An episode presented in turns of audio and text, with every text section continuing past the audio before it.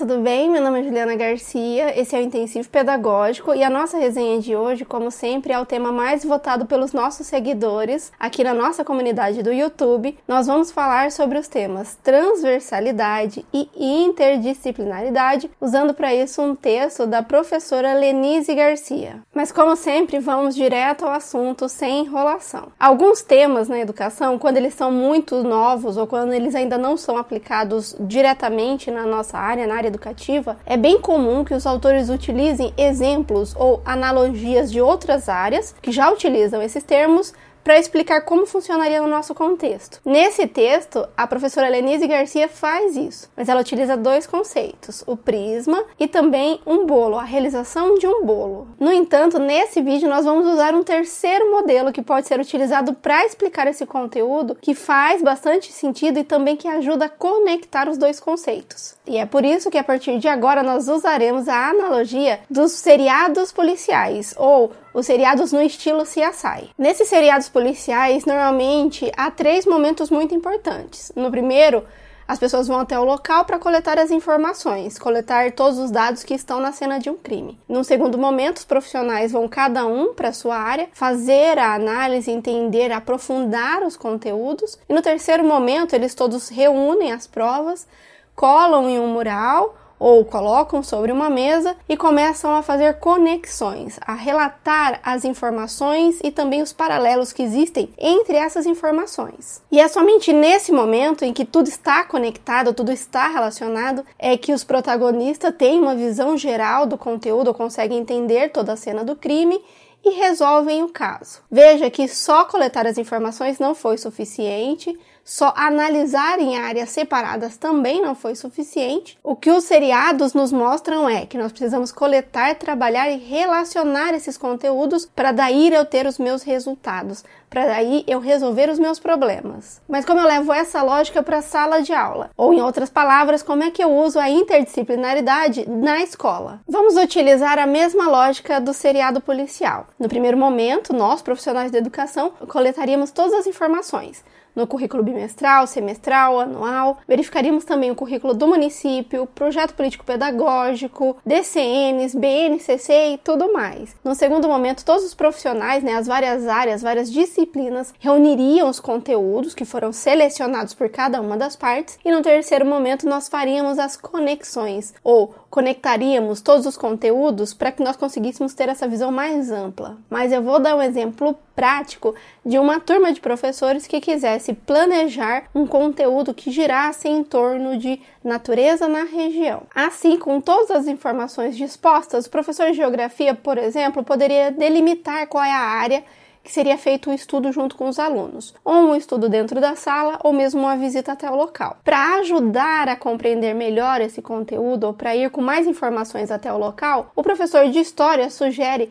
que existe algumas informações históricas que ele pode atuar junto com as crianças. Logo, o professor de português sugere que no estudo de gêneros textuais ele pode trazer reportagens que falem da mesma região, só com uma visão atual. E o professor de artes poderia trazer a ideia sobre a arte indígena daquele local. Veja que cada professor foi complementando a informação e também gerando um quadro maior de informações. Assim, no primeiro momento, o professor consegue perceber o conteúdo sobre vários ângulos e vários aspectos, e no segundo momento, esses professores ajudariam seus alunos a perceber também quais são as conexões que nós encontramos no mundo real entre todas as informações de um mesmo lugar ou todos os pontos de vista, todos os ângulos e todos os conhecimentos que afetam o mesmo lugar. Mas vamos então mostrar como é que a autora vai citar exatamente essa ideia. Com a interdisciplinaridade, busca-se os possíveis pontos de convergência entre as várias áreas e a sua abordagem conjunta, propiciando uma relação epistemológica entre as disciplinas. Com ela, aproximamos-nos com mais propriedade dos fenômenos naturais e sociais, que são normalmente complexos e irredutíveis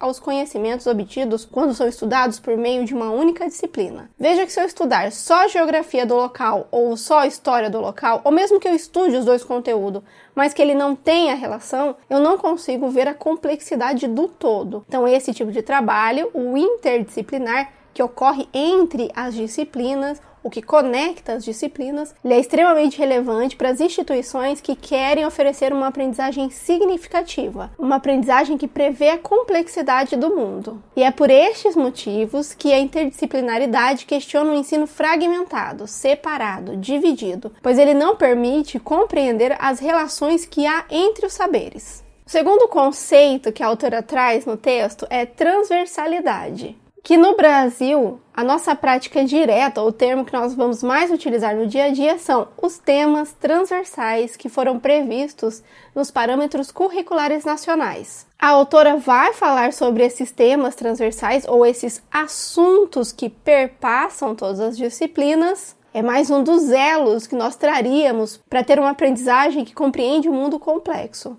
E quais são os seis temas transversais? A autora vai citar ética, meio ambiente, saúde, trabalho e consumo, orientação sexual e pluralidade cultural. A defesa que a autora traz para a utilização exatamente desses temas transversais durante as nossas aulas ou na construção dos planos de trabalho interdisciplinares é que todos esses temas são questões urgentes que interrogam sobre a vida humana, sobre a realidade que está sendo construída e que demandam transformações macrosociais e também de atitudes pessoais, exigindo, portanto, ensino e aprendizagem de conteúdos relativos a essas duas dimensões. Mas não é somente esse argumento que a autora autora vai trazer sobre a importância da utilização dos temas transversais. Ela também fala que os temas transversais envolvem um aprender sobre a realidade na realidade e da realidade, ensinam um intervir na realidade para transformá-la, ver uma situação, compreender para poder agir, abrem espaço para saberes extraescolares. Em outras palavras, nós pegamos conteúdos que fazem parte da vida da criança em outros contextos e trazemos, incluímos na discussão da sala de aula. E por fim, existe um trabalho sistemático, contínuo, abrangente, integrado no decorrer de toda a educação. Mas em que momento nós vamos utilizar os temas transversais? Eu já sei da sua importância, já sei a definição, mas como que eu faço para utilizar ele de forma sistemática? E é nesse momento que nós vamos começar a integrar, a conectar esses dois conteúdos, interdisciplinaridade e transversalidade. Isso porque a autora diz que a transversalidade transversalidade é um modo particularmente eficiente de se elaborar os programas de ensino, é fazer dos temas transversais um eixo unificador, em torno do qual organizam-se as disciplinas. Toda se volta para eles como para um centro, estruturando seus próprios conteúdos sob o prisma dos temas transversais. As palavras que ela utiliza então são eixos, centro e algo que vai conectar todas as outras informações. Para falar como é que isso vai acontecer na prática dentro da nossa escola, vamos voltar para o exemplo anterior, quando sentamos todos juntos para fazer um planejamento sobre a natureza na região ou a natureza da região. Quando eu estou fazendo esse tipo de atividade, ou quando o policial está preparando o seu mural ou a sua bancada onde ele vai conectar todas as informações, uma informação fica no centro, bem acima. Normalmente é a vítima, mas na escola a gente vai utilizar exatamente os temas transversais. Assim, o título da minha aula seria Natureza da região. E a informação principal, o eixo, o início, o centro da informação seriam os temas transversais que nós professores consideramos que faz parte, que tem sentido com aquele conteúdo. Neste caso em específico, utilizaríamos meio ambiente, ética, trabalho e consumo e também dá para falar sobre a cultura dessa região. Mas aqui preste atenção tudo deve estar conectado e tudo deve fazer sentido. Não vale só jogar os temas para cumprir alguma coisa que for definida por algum documento. É preciso que a gente reflita e identifique que discussão da atualidade ou que discussão que é vivida pelo aluno pode ser percebida também pelos conteúdos escolares. É por ver essa conexão, essa ligação e principalmente essa validade na utilização desses dois conceitos juntos é que a autora vai dizer que a transversalidade e a interdisciplinaridade são modos de se trabalhar o conhecimento que buscam uma reintegração de aspectos que ficam isolados uns dos outros pelo tratamento disciplinar. Com isso, busca-se conseguir uma visão ampla e adequada da realidade que tantas vezes aparece fragmentada fragmentada pelos meios de que dispomos para conhecê-la e não porque ou seja em si mesmo. A autora também fala que ela compreende que no início fazer esse tipo de mudança pensar de uma forma diferente, ele é um pouco mais complicado, ele leva um pouco mais de tempo. Mas depois isso se torna parte do seu dia a dia Isso começa a integrar a sua forma de pensar, você começa a conectar as informações e com o tempo isso vai fazer muito mais sentido para você do que as velhas lógicas, as lógicas que